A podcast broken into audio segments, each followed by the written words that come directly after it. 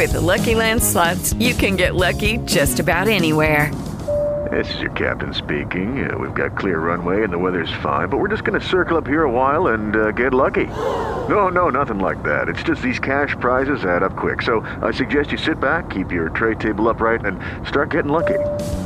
Play for free at LuckyLandSlots.com. Are you feeling lucky? No purchase necessary. Void where prohibited by law. 18 plus terms and conditions apply. See website for details. Lucky Land Casino asking people what's the weirdest place you've gotten lucky? Lucky? In line at the deli, I guess? Aha, in my dentist's office. More than once, actually. Do I have to say? Yes, you do. In the car before my kids' PTA meeting. Really? Yes. Excuse me, what's the weirdest place you've gotten lucky? I never win and tell. Well, there you have it. You can get lucky anywhere playing at LuckyLandSlots.com. Play for free right now. Are you feeling lucky? No purchase necessary. Void where prohibited by law. 18 plus. Terms and conditions apply. See website for details.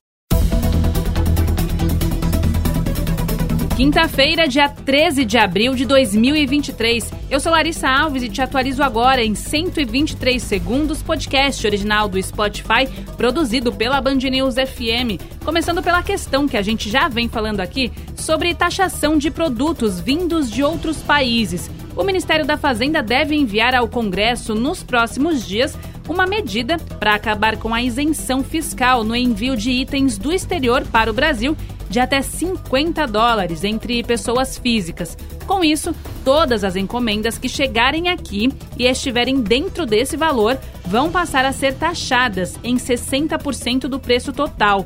Em entrevista exclusiva à Band News FM, o secretário executivo da pasta, Gabriel Galípolo, deixou claro, no entanto, que as empresas nunca tiveram isenção, que só era válida no caso de pessoas físicas. Não há qualquer tipo de criação de imposto novo, nem é, revogação de qualquer tipo de isenção fiscal para quem adquire qualquer tipo de produto de uma empresa vindo de fora.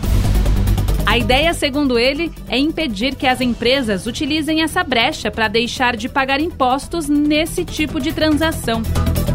Falando ainda de economia, o presidente Lula questionou o padrão de transações internacionais que adota o dólar americano como moeda. Durante a cerimônia de posse de Dilma Rousseff como presidente do novo Banco de Desenvolvimento do BRICS, o petista falou da possibilidade de que os países usem moedas próprias para conduzir as trocas comerciais. Por que, que nós não podemos fazer o nosso comércio lastreado na nossa moeda? Quem é que decidiu que era o dólar a moeda depois que desapareceu o ouro como paridade? Ponto final nos 123 segundos de hoje. Amanhã cedinho tem mais. Tchau.